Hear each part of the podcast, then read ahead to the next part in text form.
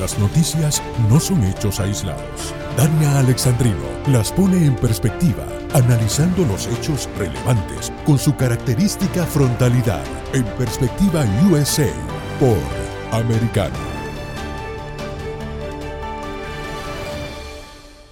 Soy Dani Alexandrino, dándote las gracias por tu continuo apoyo.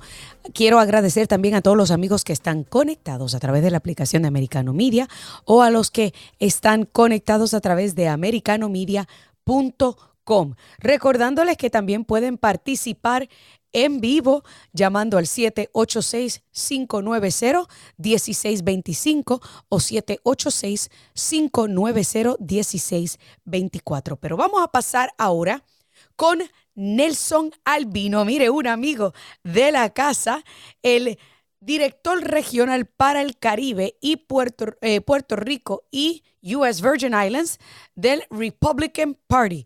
¿Cómo tú estás, eh, Nelson? Bienvenido nuevamente a Perspectiva USA. Saludos, Dania, y saludos a todos los que nos están sintonizando por Americano Media. Óyeme, vamos a hablar sobre un tema que a ti te gusta mucho. y es y es de que, óyeme, Joe Biden no le no logra levantar sus números de aprobación incluso con los mismos demócratas, Nelson. Bueno, eh, eso es así. Estuve viendo una encuesta reciente que demostraba que ya su nivel de aprobación estaba ya en el 30%. O sea, que estamos a menos, bueno, digamos todavía casi dos años de, de las elecciones presidenciales y ya el nivel de aprobación de Biden está ya rondando en los, eh, en los 20%, ¿verdad? Y mm. eso deja mucho que decir. Eh, no sabemos cuál va a ser la estrategia del Partido Demócrata porque eh, nunca en la historia de la nación se había visto un presidente con unos niveles tan bajos, donde eso demuestra que una ingobernabilidad de parte del presidente, porque ya tiene una, una amplia mayoría del pueblo que no, no, no aprueba su gestión y no va a respetar sus decisiones. Claro, y, y te pregunto, porque entre las cosas que, que se está rumorando el por qué incluso dentro de su propio partido hay mucha gente que está descontenta, pues obviamente tiene que ver esta parte de cómo el ala progresista regresista se ha apoderado del partido y, y básicamente están molestos porque ellos consideran, escúchate esto, que Joe Biden no ha sido lo progresista o lo suficientemente progresista.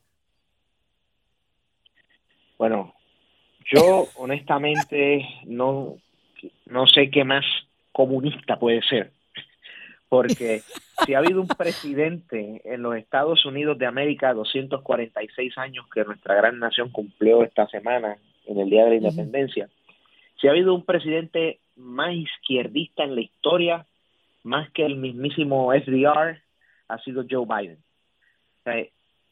yo no sé qué más progresista, como le llaman, que le quieren llamar ellos, para mí son comunistas. Ellos, todo lo que han hecho es cambiar el, título y el nombre a través de la historia.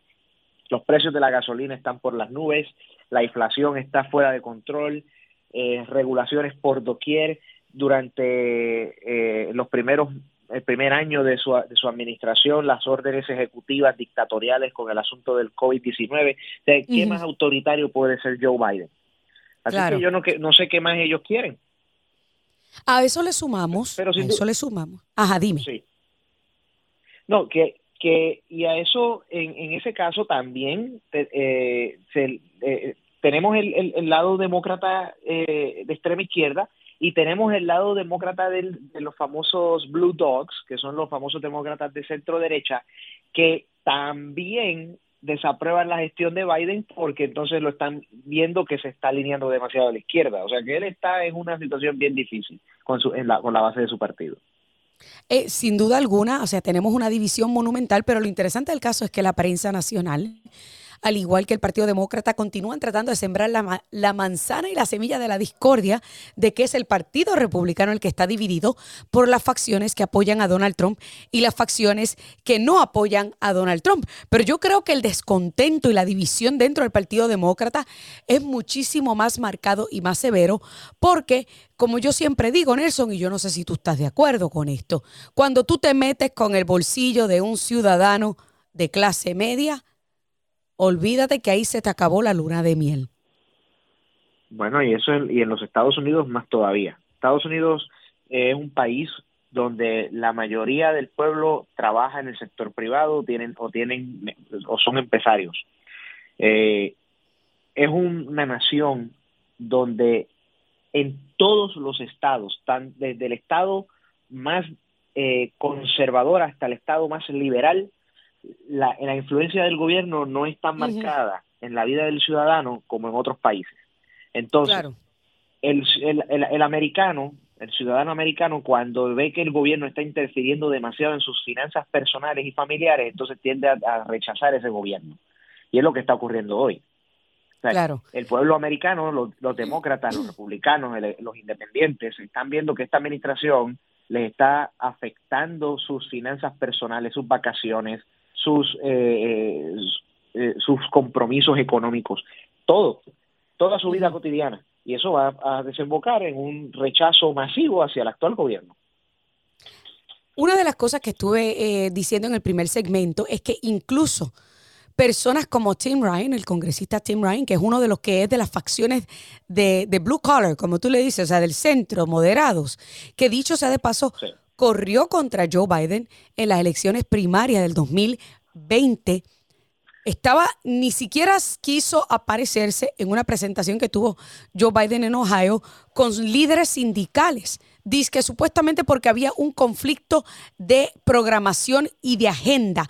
Y yo digo, yo, siendo congresista, voy a creer que el líder de mi partido esté en un lugar donde yo esté, o al menos yo estar en un evento donde esté el líder de mi partido, que dicho sea de paso, el presidente de los Estados Unidos.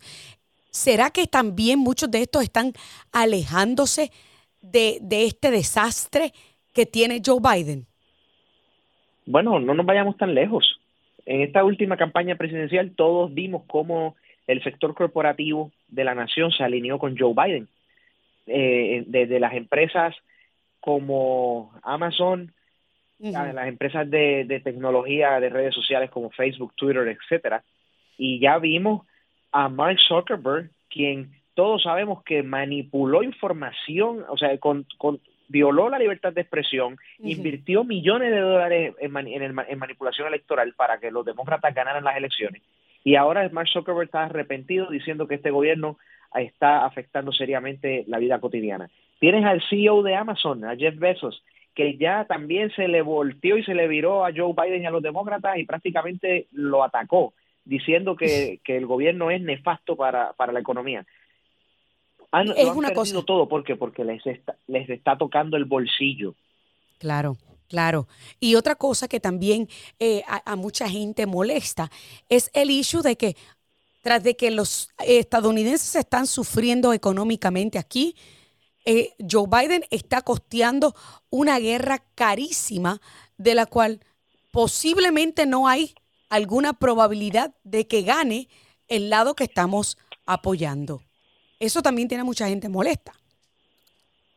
Bueno, la realidad es que, eh, Dania, si vemos las encuestas y vemos y analizamos encuestas de ratings de medios de comunicación, en encuestas políticas como las que hemos estado eh, hablando, si analizamos todo tipo de, de encuesta que refleja el sentir del pueblo, la guerra de Ucrania no está ni en los primeros 10 eh, prioridades de la, ciudadanía. La gente no le está prestando atención ni a la guerra de Ucrania, la gente no le está prestando atención al, circo que hay en el Congreso con lo de enero 6. La gente está preocupada porque están gastando mucho dinero en, en, gasolina. La gente está preocupada porque los alimentos están caros. La gente está preocupada porque los empleos no aumentan mientras la inflación sigue aumentando. O sea, el costo de vida aumenta, pero no los salarios. Entonces, esas cosas son lo que le preocupa al, al, pueblo. Ni siquiera el aborto. Ahora que tú mencionas, y, ahora que tú mencionas la, política internacional con respecto a Ucrania, Joe Biden esta semana le regaló millones de barriles de petróleo a Asia y a Europa, particularmente a China, mientras no está permitiendo la extracción de petróleo en territorio federal.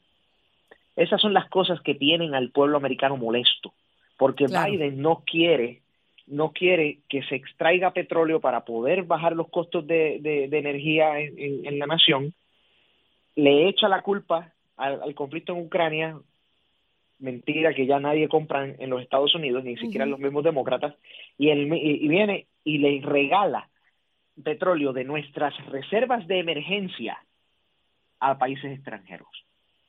Es, es realmente increíble lo que está. Ah, dime que esas son las cosas que tienen al pueblo enojado en, todos los sectores políticos.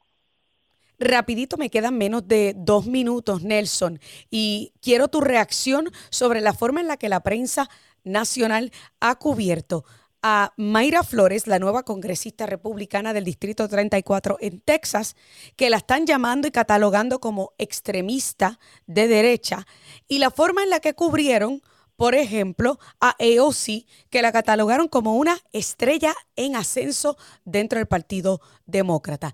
Tu opinión al respecto, rápidamente. Bueno, eh, para mí es un orgullo como hispano que Mayra Flores haya tenido esa histórica victoria. Eh, Mayra también ha sido una amiga y una colaboradora de la organización a la que pertenezco, el Republican National Hispanic Assembly, la organización de republicanos hispanos más grande de Estados Unidos. Eh, es obvio que la prensa va a demonizarla porque ella está presentando el cambio del cual hemos hablado.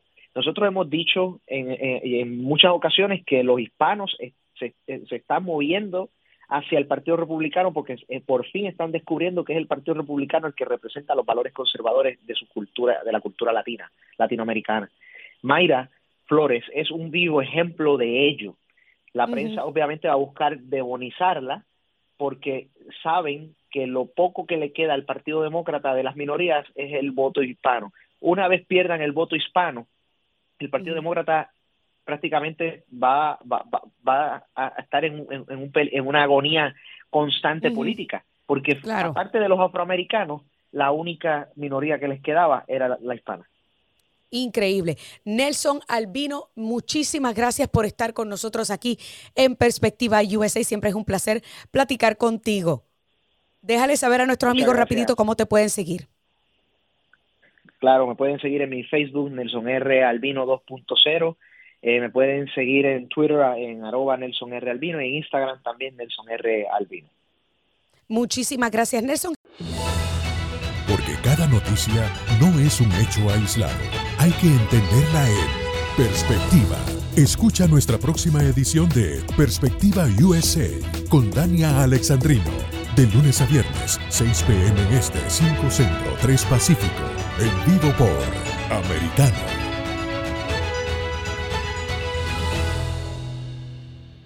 This podcast is a part of the C Suite Radio Network. For more top business podcasts, visit c-suiteradio.com.